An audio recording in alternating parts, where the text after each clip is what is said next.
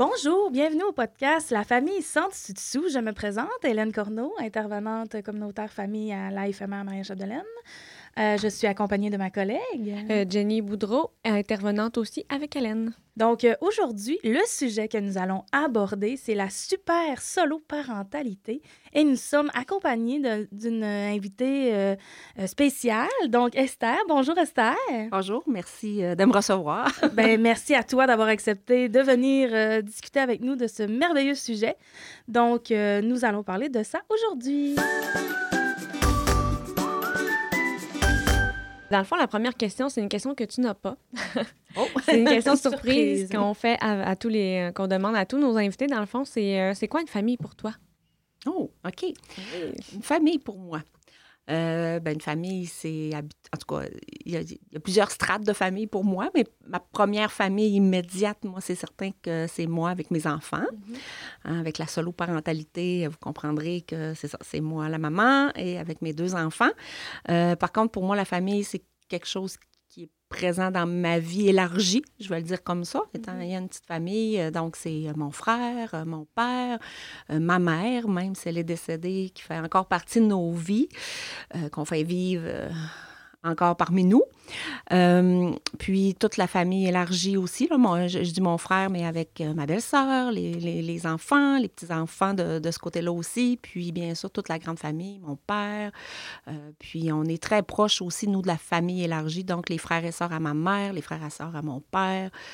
donc la famille, pour moi, c'est un noyau. C'est ce qui est à peu près, c'est ce qui est le plus important dans la vie. Pour, se, pour me soutenir aussi, dans le fond. là. Mm-hmm. Fait que oui, c'est quelque c'est une valeur fondamentale euh, chez moi. C'est pour ça que j'en voulais une à tout prix. oui, ben, c'est parfait. Euh, effectivement, hein, c'est une belle question parce que justement, on aime ça la poser spontanément parce que chaque personne a sa définition propre. C'est pour ça qu'on aime bien la poser euh, spontanément. On veut pas que les gens soient trop préparés. Trop, préparés. Mais là, on en oublie. Hein? C'est des liens spéciaux, la famille. Donc, c'est beaucoup d'amour, puis d'entraide, de, puis de, de, support. Puis c'est important. Effectivement. Euh, écoute, justement, suite à ta merveilleuse définition de famille, tu as parlé du fait que tu étais une mère solo avec deux enfants. Euh, c'est quoi la solo-parentalité pour toi? C'est, pas un concept que je connaissais au départ, dans le sens que aller jusqu'à il y a quelques années, je me définissais plus comme tout le monde, comme monoparental. Euh, puis à un moment donné, je suis tombée sur un article euh, qui était plus français, je pense, en tout cas euh, en Europe, et qui parlait de la définition de solo-parentalité, puis qui me rejoignait. Fait que dans le fond, pour moi, la, ben maintenant, la solo-parentalité, maintenant, c'est, c'est pas juste d'être, une, d'être monoparental, c'est que mes enfants ont un seul parent. Fait que c'est solo-parental. Moi, je le aussi simple que ça, je le vois comme mes enfants n'ont qu'un parent. Donc, euh, pour moi, c'est ça. La solo-parentalité, c'est le fait d'élever des enfants, mais même des avoir conçus toute seule. Ben, toute seule, vous comprendrez tantôt que c'est pas le Saint-Esprit. Non, c'est ça. mais bon, euh, c'est... Pas la cigogne. Non, non plus. non, c'est ça. Euh, donc, c'est ça. C'est vraiment le fait d'avoir un seul parent, en tout cas dans ma définition, à moi. Ben, mm. Nous, on est allé chercher la définition, mettons, plus traditionnelle, dictionnaire, entre parenthèses. c'est exactement ça, en fait. Là, c'est vraiment une situation dans laquelle une personne choisit d'avoir un enfant seule, malgré le fait qu'elle est sans partenaire, souvent en faisant appel à une technique de procréation médicalement assistée ou à l'adoption. Euh, on va en discuter plus tard, mais on va savoir, toi, tu as choisi quoi. Euh, puis aussi, il euh, ne faut pas oublier qu'il y a une différence entre la monoparentalité et la solo-parentalité. Comme tu as dit tout à l'heure, effectivement, le fait d'être solo-parental, c'est vraiment que les enfants, ils ont un seul parent. puis ça implique un choix, en fait, aussi. Si tu as pris la décision d'avoir des enfants seuls, sans avoir de partenaire. Puis il ne faut pas oublier non plus que juridiquement, euh, ben, c'est ça. En fait, la solo-parentalité, les enfants, ils ont un seul parent. Tu es le seul euh, répondant, si on peut dire. Fait qu'on trouvait ça quand même important d'amener la vraie définition pour ceux qui se demandent. Euh, tu as, tu l'as très bien nommé, mais j'appuie ce que tu dis. Merci. Sinon, pour la prochaine question, dans le fond, qu'est-ce qui t'a amené à prendre cette décision, ton processus, tes émotions, tes craintes, le déclencheur de ta décision, un petit peu tout, tout ce qui t'a amené, dans le fond, à faire ce choix-là, en fait? Euh, ben, on remonte de loin, en fait, parce que moi, j'ai toujours voulu avoir des enfants. J'ai pas été toujours célibataire dans ma vie, mais j'ai toujours eu le désir profond d'avoir des enfants, d'avoir une famille, d'avoir mon, petit noyau familial à, moi. Euh, par contre, bon, les aléas de la vie ont fait en sorte euh, que de relation en relation, bon, euh, j'ai pas trouvé le bon, probablement. Euh, ce qui a fait en sorte qu'à un moment donné, mon horloge biologique me parlait fort. J'étais à une époque où j'étais célibataire depuis environ un an. Puis, c'était clair pour moi que je voulais avoir des enfants. puis, c'est ça, mon horloge biologique, là, tu sais, j'étais convaincue que je pouvais pas passer à côté d'avoir des enfants, de porter des enfants. Pour moi, c'était clair aussi, ce bout-là j'avais besoin d'être une maman. Je me sentais déjà une maman dans la vie. Euh, donc, euh, c'est ça. Fait que suite à, une rupture amoureuse, j'ai pris un moment quand même de, recul, environ un an. Puis, c'est des démarches ben, qui sont quand même assez longues. J'étais rendue à un âge plutôt avancé, que plusieurs diront, parce que dans ma solo-parentalité, je suis aussi quand même euh, un peu plus âgée. J'ai eu mes enfants euh, après la quarantaine. donc, qu'est-ce qui m'a amené à prendre la décision? Ben, ça a été ça. C'est l'horloge biologique, mon âge. C'était c'était viscéral pour moi d'avoir des enfants. Donc, euh, j'ai mis mon nom sur une liste d'attente. Le déclencheur, en fait, ça a été ça. C'était suite à ma dernière rupture amoureuse. Euh, ensuite, pour moi, c'était clair, vu mon âge, que je voulais pas me me, mettre à la conquête d'un procréateur, je vais le dire comme ça, ou attendre de, retomber amoureuse, etc. Donc, euh, j'ai décidé de, de, foncer puis de fonder ma famille. Puis ça a été quoi, mettons, tes émotions à ce moment-là, tes, tes craintes? Est-ce que tu avais des inquiétudes? Comment tu te sentais? à l'idée de le faire, OK, là, tu te dis, je, je fonce, j'y vais parce que c'est vraiment ce que je veux, mais T'avais-tu des inquiétudes? Comment ça ben, oui, il y en a toujours un peu dans le sens. Puis, puis honnêtement, euh, euh, on les, c'est difficile de toutes les tout anticiper le après. Euh, par contre, le, processus en soi, c'est quelque chose qui est inconnu. Fait que oui, il y a un peu de crainte, un peu de peur, vu mon âge aussi. Disons que la, la, science n'était pas de mon bord. Euh, puis, euh, c'est un pensée-y bien. Là. Fait que ça a été mm-hmm. quand même une décision très, très, très réfléchie malgré tout le contexte. mais mais pas tant, dans le sens que c'était tellement clair pour moi que je voulais avoir des enfants que je fonçais un peu là-dedans, tête baissée.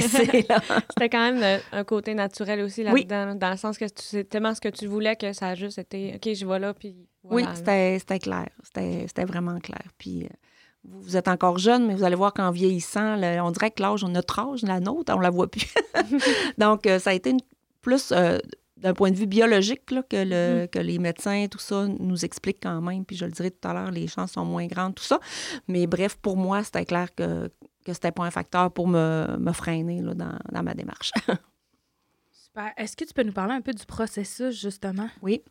Euh, ben en fait, euh, là, tu sais, moi, on, reporte, là, c'est des démarches que j'ai faites. Euh, on recule, mettons, en 2012 environ, 2011-2012. Fait qu'aujourd'hui, c'est peut-être un peu différent, là. Je ne sais pas exactement les, les listes d'attente et compagnie. Au niveau du gouvernement aussi, ça a beaucoup changé. Euh, moi, je suis allée dans une première étape à la clinique de fertilité à l'hôpital de Chicoutimi. À ce moment-là, on avait à peu près un an d'attente. Donc là, tu sais, oui, tu donnes ton nom, mais tu as encore un an pour euh, y réfléchir. Euh, puis après, ben, il y a quand même des évaluations. Tu sais, là, tu passes une batterie de tests, bien entendu. Il y a des évaluations psychologiques aussi. Là, on rencontre une ou deux fois une psychologue. Là, je ne me rappelle plus exactement. Ça fait quand même longtemps, euh, parce qu'eux aussi veulent connaître les motivations profondes, etc., voir si on a un profil psychologique qui permet de faire la démarche. Là, je ne connais pas le critère. Remarque, moi, je, leur parlais, euh, je lui parlais comme je vous parle aujourd'hui. euh, donc, il y a toutes les, oui, bien sûr, les, les tests. Euh, là, je vais faire fi euh, de tout le reste. Et c'est sûr que la première année était un peu plus difficile. pour moi, les, toutes les inséminations étaient plus difficiles que le processus en fécondation in vitro parce que j'ai fait les deux. Euh, en insémination, à Chicoutimi, ben là, c'est ça, c'est avec les cycles naturels, malgré les toutes les hormones qui nous font prendre. C'est des protocoles bien établis, etc. Euh, fait que, c'est des, voyages à Chicoutimi. C'est une implication de temps, là. On ne se le cachera pas. Il y a aussi, puis ça, ben, dans le processus d'insémination, c'est la clinique qui s'occupait de trouver le donneur. Je, je, vais le dire comme ça. donc, là-dessus, on a j'avais pas grand grand mot à dire. Là. C'est vraiment la clinique, il n'y avait pas vraiment de critères, ces choses-là. Fait que ce qui faisait un choix de moins euh, à faire. Je expliquerai tantôt, en fécondation in vitro, c'est un autre monde. Euh, puis, euh, dans le fond, c'est ça. Fait que j'ai fait six processus d'insémination dans deux protocoles différents répartis sur un an. Malheureusement, ça n'a pas fonctionné pour moi, ce protocole-là. Puis là, ensuite, il fallait que je me recommandait d'aller en fécondation in vitro. Et à Chicoutimi, à l'époque, il y avait encore un an d'attente. Donc là, moi, j'ai dit non. je réattends pas encore un an. Là, j'étais rendue à euh, probablement euh, autour de 39-40 ans. Là. Euh, donc, je suis allée à la clinique OVO, pas pour leur faire de la publicité, là, mais parce que c'était la clinique à ce moment-là à ah, Montréal qui était disponible. puis, en fécondation in vitro. Puis, je suis allée de mémoire aux alentours du mois de juin 2013. Euh, Puis, euh, je pense que c'est en juillet 2014 qu'on avait la. En tout cas, ça s'est allé très, très, très vite. Là. Puis, euh, je suis tombée enceinte rapidement à, la première fois. Le, premier processus est quand même plus. plus parce que c'est l'extraction, c'est la stimulation mm-hmm. ovarienne avec l'extraction des ovules. Ça, c'est le protocole qui est le plus euh, dur physiquement, je dirais. Mais par la suite, après, euh, ça se passe quand même relativement bien. Les chances n'étaient pas grandes pour une femme de mon âge déjà en fécondation de vitro. C'était genre une chance sur trois que ça fonctionne. Oh, quand même. Hein. Moi, j'ai eu deux en deux. Donc, euh, je me considère euh, très, très, très chanceuse, bénie de la vie, dans le ben sens que j'en voulais tellement. Mhm. Euh, donc, c'est ça. Fait que là, après ça, c'est tout le processus d'implantation. C'est encore d'autres techniques médicales. Là, je vous fais fi de tout le, blabla médical précis, mais c'est quand même faut faire un gros lâcher-prise. vous comprendrez que c'est ça. On joue dans notre intimité, hein? on, va, se le dire. Ça doit être beaucoup de stress aussi parce que on se le rappelle, tu as vécu ça toute seule, dans le fond. Mais là, ta famille, j'imagine qu'elle te supportait quand même. Oui, oui, oui, oui. J'en parlais avec mes proches. Euh, la première fois, ma mère était euh, toujours parmi nous. Euh, ma mère est décédée dans mon deuxième processus. J'étais enceinte depuis environ une semaine, une semaine et demie quand ma mère est décédée. Mais oui, ma mère était très proche de moi, puis j'en parlais beaucoup avec ma famille, mon frère, ma belle-sœur et mhm. ma famille immédiate. Puis mes amis aussi, bien entendu. Là. Tantôt, vous parliez de famille. Euh, je n'ai pas abordé tout le volet euh, amical, mais j'ai un bon noyau d'amis aussi qui, euh, qui me donne un support extraordinaire. Ah, c'est super, parce que mm. ça doit être très difficile aussi mentalement, en fait. Là. Ben, Personnellement, puis c'est sûr que, bon, euh, je peux pas savoir qu'est-ce qu'un couple doit vivre, mais moi, j'ai l'impression que c'est plus facile. En tout cas, je pense qu'il y, a cet avantage-là dans la solo-parentalité, dans le sens que, oui, j'ai mes émotions à moi, mais j'ai juste les miennes à gérer. Ouais, ouais t'as pas la pression. c'est ça. Dans le sens qu'un couple qui vit ça en couple, ben là, des fois, c'est la femme ou c'est l'homme euh, qui, ont un problème physique, je vais dire ça comme ça, ou pas du tout, ou euh, puis là, ben, ils ont leurs émotions respectives, il faut qu'ils mettent ça en commun, qu'ils soient toujours au même diapason. Je pense que ça, ça amène une contrainte supplémentaire que ce que moi j'ai vécu, où j'avais à me je, le dis à la blague, mais à me gérer tout seul, à me gérer juste avec moi-même. Puis j'en parlerai un peu tantôt. Je pense qu'il y, y, a des avantages à ma situation, il y a des inconvénients. Là, on, on pourrait en nommer plein, mais il y a aussi les avantages que il y, a cette, cette euh, difficulté-là. C'est pas une difficulté, mais en bref, ce défi-là de mm-hmm. supplémentaire en couple parce que tu as, deux personnes qui le vivent pas de la même mm-hmm. façon. Effectivement. Mm. Fait que ça a été pas mal ça, là, les démarches, puis euh, les processus. Puis quand, euh, juste terminé, euh, le, stress que j'ai eu le plus, moi, dans mes deux grossesses, c'est que, puis on se ramène en 2015 environ, mon fils avait environ 9-10 mois, et là, on avait euh, un gouvernement qui voulait rendre la fécondation in vitro illégale. Ah oui. Illégale, complètement illégale au, au Québec pour les femmes de 42 ans et plus. Et là, moi, j'allais avoir 42 ans à l'automne. Donc, ça a été un petit sprint, ma deuxième grossesse. J'ai accéléré le processus pour euh, m'assurer de, pouvoir, de pouvoir faire ça en toute légalité. Finalement, c'est des projets de loi qui n'ont pas passé. Mais bref, il le gouvernement de l'époque voulait vraiment rendre ça illégal au Québec pour les femmes de 42 ans et plus. Euh, donc, euh, ça, ça a été, je vous dirais, dans tout mon processus, le facteur de stress supplémentaire parce que moi, j'avais encore des ovules fécondés. Mm-hmm dans le congélateur. Puis j'avais bien l'intention de, de, de, retourner au moins pour euh, une tentative. Est-ce que c'est indiscret de savoir, tu n'avais combien euh, encore?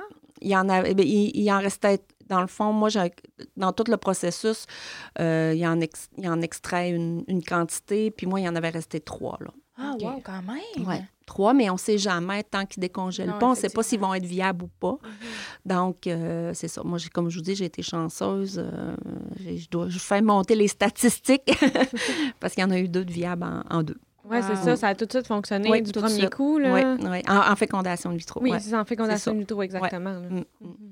Fait que ça, c'est pas mal le processus euh, médical je vais dire comme ça. Pour le reste, j'étais un peu plus dans le déni, puis je me disais... Euh, ça va bien aller. Ça va bien aller.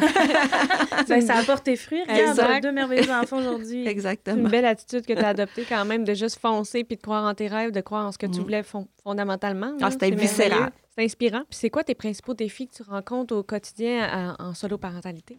Là, c'est là que ça... ça ben, c'est comme un. Ben, vous, savez que la vie va vite, hein? Je vous apprends rien aujourd'hui. fait que la vie va, va, aussi vite pour moi, je vais le dire comme ça. Les principaux défis, c'est ça. C'est, c'est, les défis, puis, puis, l'avantage aussi, parce que les, les défis d'avoir des enfants, c'est, c'est, de vouloir leur donner le, le, meilleur, de, de, de, l'éducation, euh, donner les valeurs. Donc, je vous dirais, dans ma situation, c'est quand même un avantage dans le sens que, bon, encore une fois, en couple, puis je veux pas dénigrer le fait d'être en couple, pas du tout, là, mais c'est juste une question de défi. Il faut que tu te mettes en phase avant d'abord sur tes valeurs, mm-hmm. sur l'éducation que tu veux donner à tes enfants, etc. Donc ça, moi, c'est ce dilemme-là, si quand il y en a un, parce qu'il n'y en a pas tout le temps non plus, je veux dire dans le sens que plein de couples s'accordent bien, puis c'est mm-hmm. parfait. Là. Aucune moi, aucunement, moi, l'idée de, dénigrer ça. Mais il faut que je vois les avantages dans ma ben situation, donc je focus là-dessus. C'est bien correct. fait que bref, j'ai, pas cette négociation-là à faire, dans le fond. Fait que, euh, par contre, euh, ça vient aussi avec les inconvénients que ben, la charge d'une famille, la charge d'une maison, la charge des responsabilités financières, bref, la charge de tout repose seulement sur mes épaules. Fait que ça amène plus un stress, puis vu mon âge de le, défi, c'est de me dire, je leur donne le mieux puis on dit nos parents font ce qu'ils peuvent avec ce qu'ils ont. Fait que euh, j'essaie de faire ça au mieux euh, dans ma situation, de leur donner le plus possible en fonction de ce que je suis capable de leur donner, euh, d'essayer de ne pas trop comparer, puis de, de, de de, de, le faire de façon le plus zen possible parce que c'est facile, je vous dirais, dans, dans les plus grands défis, là, de s'oublier comme, comme, comme, comme maman, mais comme femme aussi, puis euh, etc. Euh, donc, c'est le temps. Le, le, plus grand défi, c'est la, la, la, gestion du temps, puis le, le temps pour moi-même, pour rester en forme et en santé, pour euh, m'occuper d'eux au mieux. Euh, ça, c'est un défi de, de, de, de, constant. Puis aussi, ben, le défi d'accomplir toutes les tâches qu'on a à accomplir, puis de lâcher prise sur bien des choses parce que tout ne peut être parfait. Effectivement, le lavage peut attendre, mettons. Oui, exactement. puis euh, le ménage, puis bien, bien d'autres choses. Puis, tu sais, c'est euh, mais tu sais, c'est la, même réalité par contre que n'importe quelle famille, qu'on mm-hmm. soit seul ou en couple, dans le sens que même si tu es en couple, il y, aura toujours des, familles euh, mieux nanties que là, tes enfants disent Ah, ben moi, j'aimerais savoir ça, ça, ça, ça. fait qu'il faut s'adapter à notre réalité, peu importe quelle qu'elle soit. Mais le défi, c'est surtout là, la, la, le plus grand défi ou ma plus grande crainte. c'est ça a toujours été de, de, de si moi, il m'arrive quelque chose, là, il y a, pas d'autres parents. Il va y avoir des gens pour prendre le relais parce que ma famille est proche, tout ça, et ils ne laisseront pas tomber mes enfants, j'en suis certaine. Mais il n'y a, a, pas a pas un autre parent pour prendre le relais. Fait que le, stress le plus grand, il est plus à ce niveau-là. Mm-hmm. Puis là, ben, plus mes enfants grandissent, ben, plus ce stress-là diminue. Puis je me dis, ben là, ils deviennent de plus en plus autonomes. Puis... Euh, J'avoue que quand il devait être bébé, vraiment. C'est ça. Plus bébé, c'était plus, c'était plus tannant. Là. Mais là, ça va mieux. Là. Ce, stress-là, ben, puis avec l'âge aussi, on prend de la maturité. Tu te permets de oui, un peu plus. Puis de faire garder un peu plus. Mais pas tant. il y a eu la COVID aussi, il ne faut pas l'oublier. Ah oui, ça, ça a joué énormément. Oui, oui. J'avoue que ça a dû rajouter un facteur de ah, stress. Euh, oh, la, la ben, c'est le même stress que tout le monde, là, dans le sens que la COVID, on veut l'oublier. On veut l'oublier. oui, on n'en parlera pas aujourd'hui. c'est derrière nous. Ben écoute, suite à ça, on aimerait justement savoir c'est quoi les avantages? Ben, je, je l'ai nommé un peu tantôt dans le sens que c'est sûr que j'ai j'ai pas à faire de compromis sur l'éducation, sur les valeurs, sur euh, euh, qu'est-ce qu'on va faire en fin de semaine, à part les compromis avec les enfants, parce que là, maintenant... Ils ont leur on- opinion. Ils ont leur opinion. Euh, mais, c'en est un avantage. J'ai- pas d'attente aussi, hein. Je veux dire, bon, j'ai plein d'amis, là, donc... euh, puis euh, je, je voudrais pas que les conjoints se sentent visés, mais il reste que quand on se fait des soupers de filles, euh, j'entends tout le temps, puis j'ai toujours entendu, puis je l'ai vécu chez mes parents aussi avec ma mère. On a, on a un conjoint, on a des attentes envers l'autre. C'est Ouais. le combat d'une vie. On devrait pas en avoir, mais on en a tout le temps. Euh, fait que bref, j'ai- pas d'attente, dans le sens que je le sais que c'est moi qu'il faut Qu'il faut qu'il fasse. Donc, euh, c'est un inconvénient parce que toute la charge repose sur mes épaules, mais c'est c'est un avantage parce que ça vient pas avec parfois des périodes d'insatisfaction Mhm. ou de D'irritation. d'irritation ou de, de, de- de tout ça. Puis encore une fois, tu sais, je, je- le, le- le- le- le volet, euh, je veux pas dénigrer le volet du couple, pas du tout. J'ai pas mis une croix là-dessus. là. La vie fait en sorte que c'est n'y a pas grand temps pour, pour, chercher, pour autre chose. Mais bref, euh, c'est, c'est- ça reste que ça, de, ça c'est quand même un, un avantage à ma situation. Il y a plein d'autres inconvénients, mais il y a cet avantage-là. Fait que je le prends Ben oui, c'est correct. pour le sûr. moment. Non, c'est quoi les questions que tu te fais le plus euh, poser, en fait? Ou que tes enfants se font le plus poser, Oui, peut-être? oui, oui, exactement. Euh, c'est drôle parce que justement, euh, mon fils euh, lisait les questions ce matin, puis il disait Ben moi, maman, à l'école, ce qu'on me demandait tout le temps, c'est Ta maman, comment elle a fait quand- quand- comment elle a fait pour faire un enfant tout seul, ça se peut pas? Ou ils se font dire, ben non, ça se peut pas que tu pas de papa. Tu sais, y, y es-tu mort? Y es-tu séparé? Tu sais, tes parents Ouais. sont séparés, mais tu sais, ça. Fait que, euh, puis c'est correct, c'est pas, c'est pas dit méchamment de la part des, euh, des enfants. C'est de l'inconnu. C'est l'inconnu, exactement. Fait que mon fils me disait ça ce matin, euh, comment c'est possible d'avoir un, un enfant tout seul. Puis mes enfants, ben, je leur. ben, ben, ah, j'ai adapté le discours en fonction de l'âge, bien entendu, mais pour essayer le moins possible qu'ils se sentent justement stigmatisés par le fait de ne pas avoir de papa ou une deuxième maman, ou tu sais, il y a plein de modèles de Oui, famille maintenant.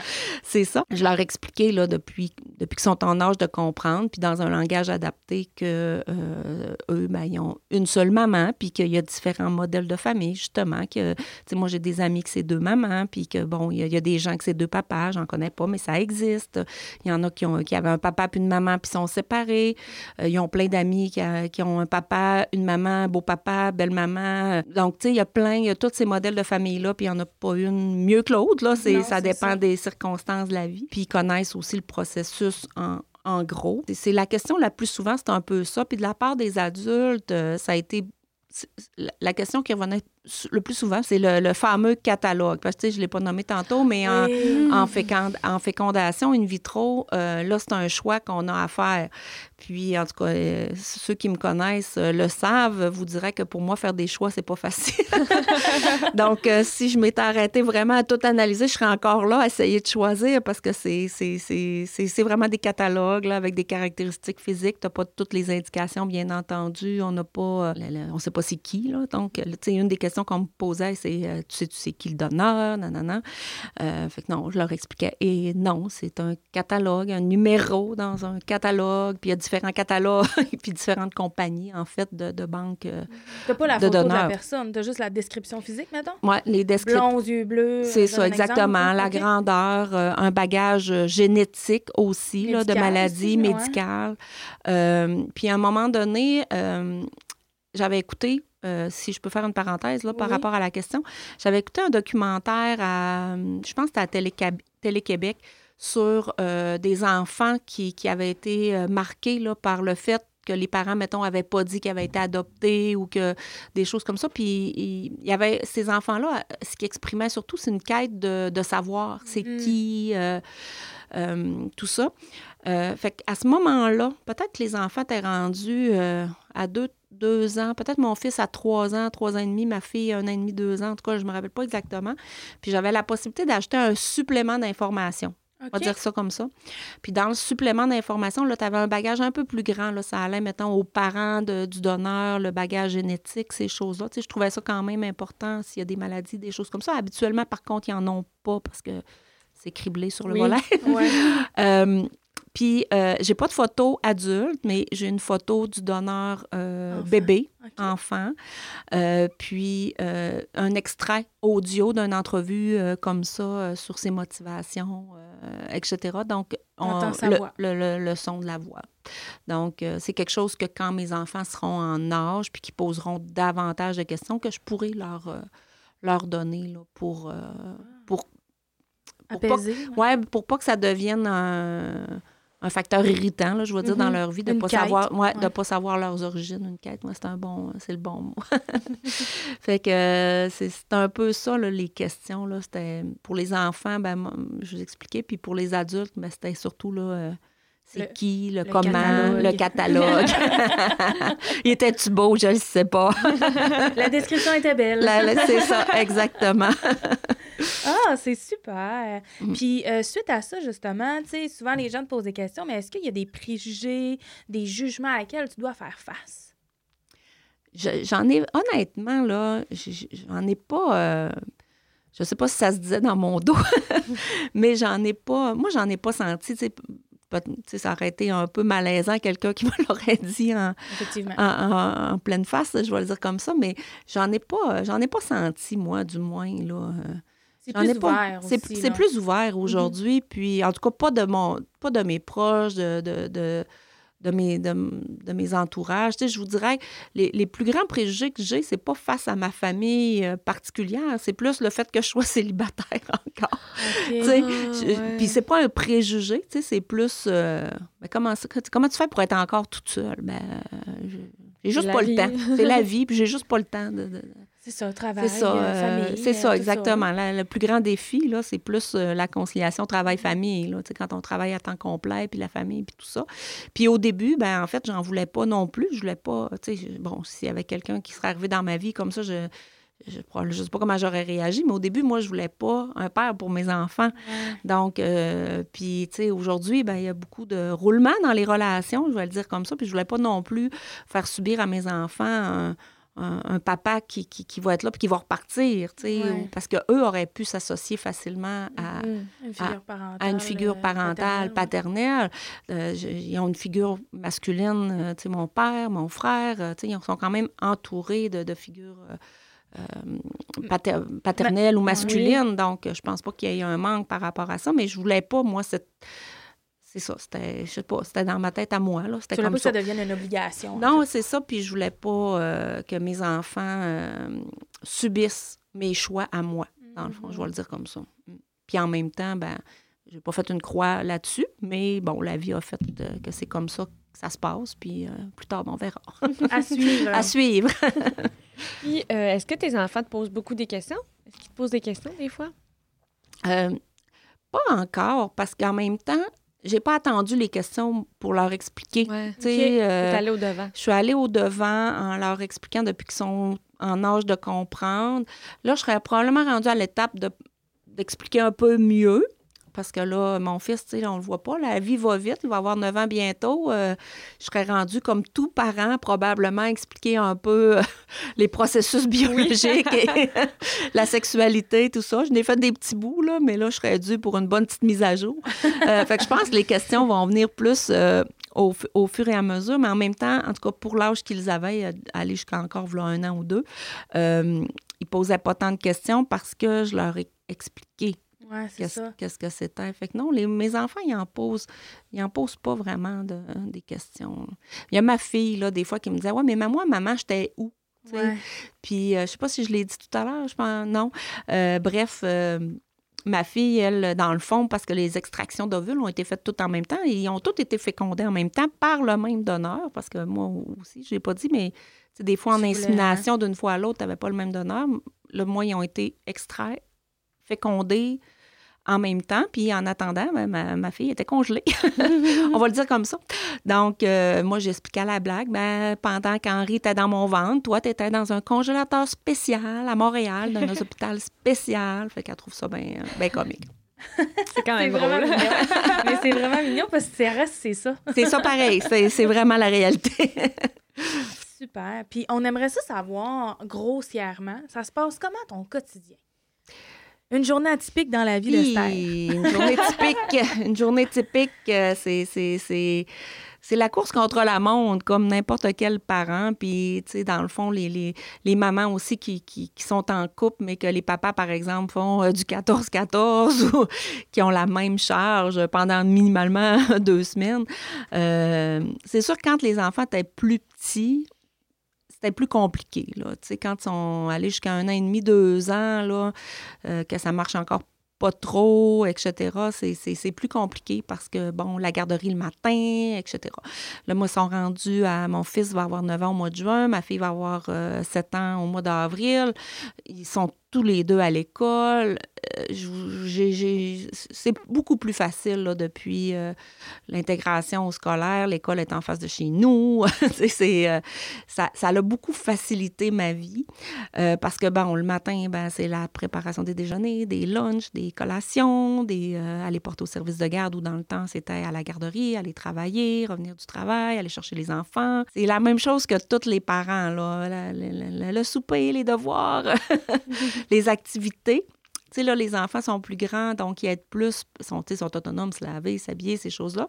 Mais là, l'autre défi qui embarque, c'est les activités.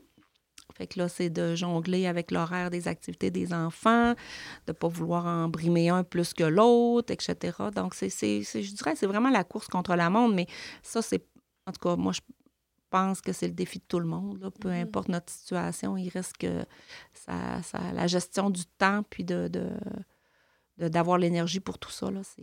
C'est plus là qui est, euh, est, le défi, puis de ne pas s'oublier là-dedans, là, ce qui, moi, dans les dernières années, était euh, clairement un oubli euh, flagrant. là, j'essaye de reprendre un peu plus de temps pour moi.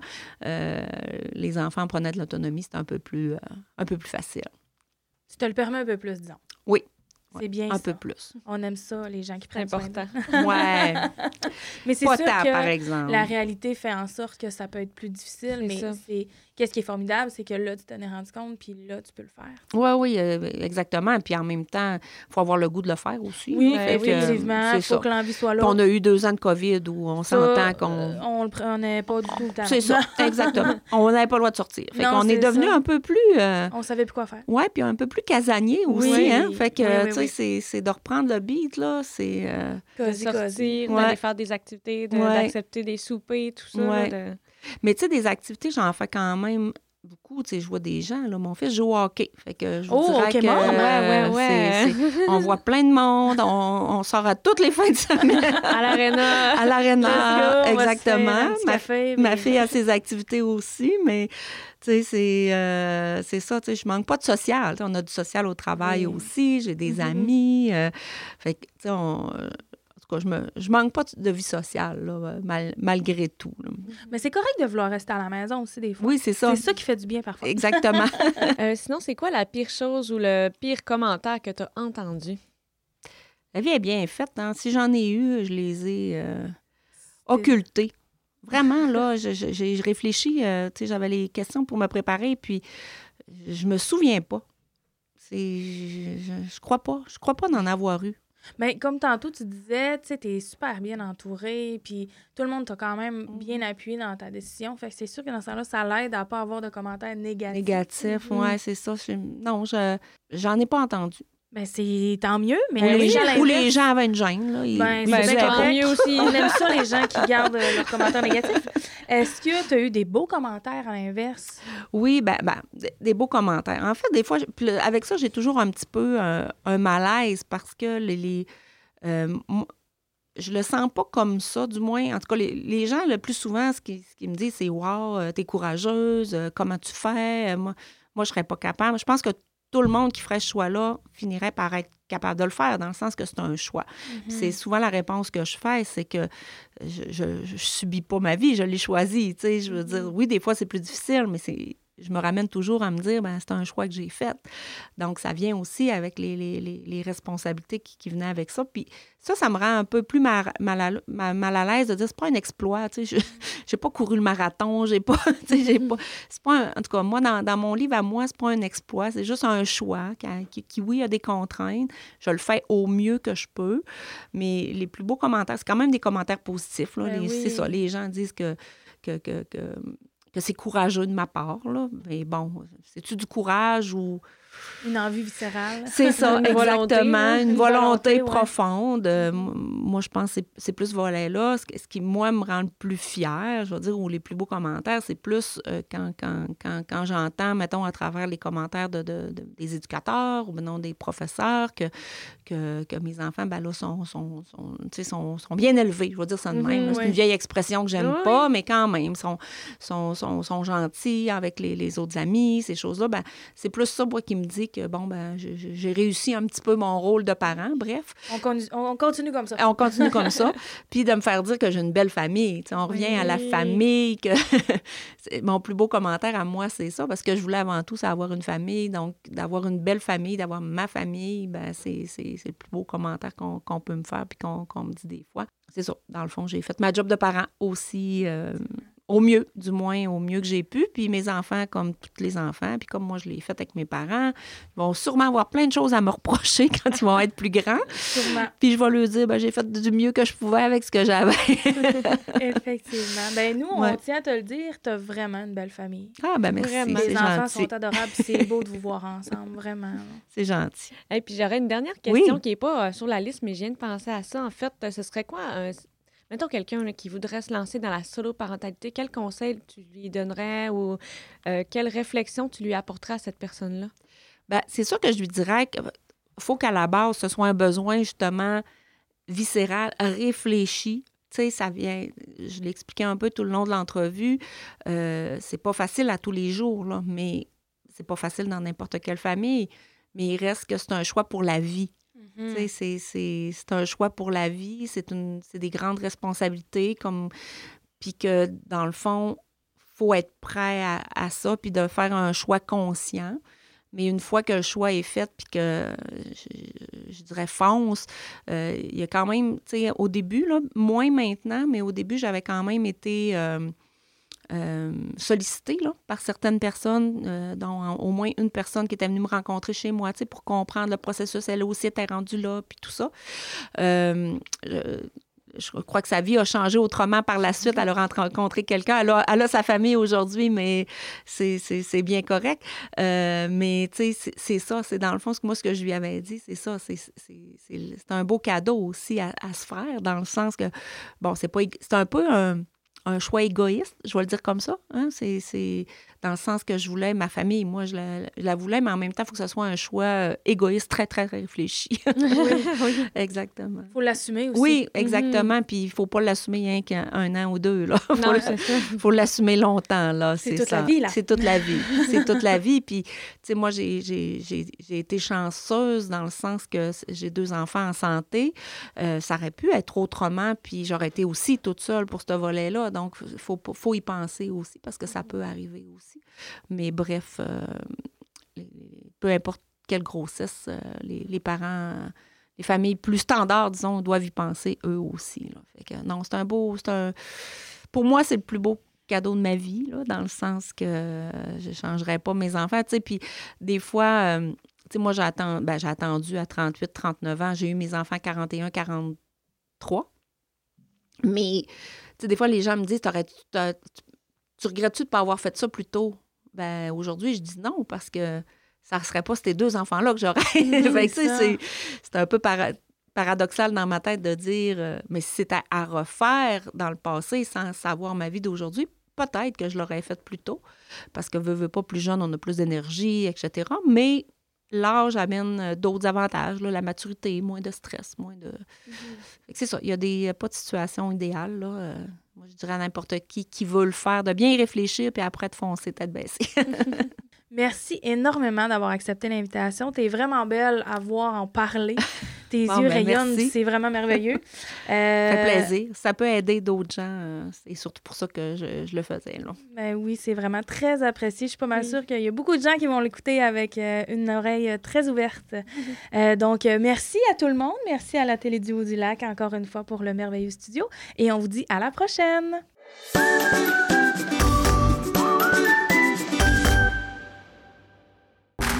Ce balado est produit en collaboration avec la Télédio du Lac.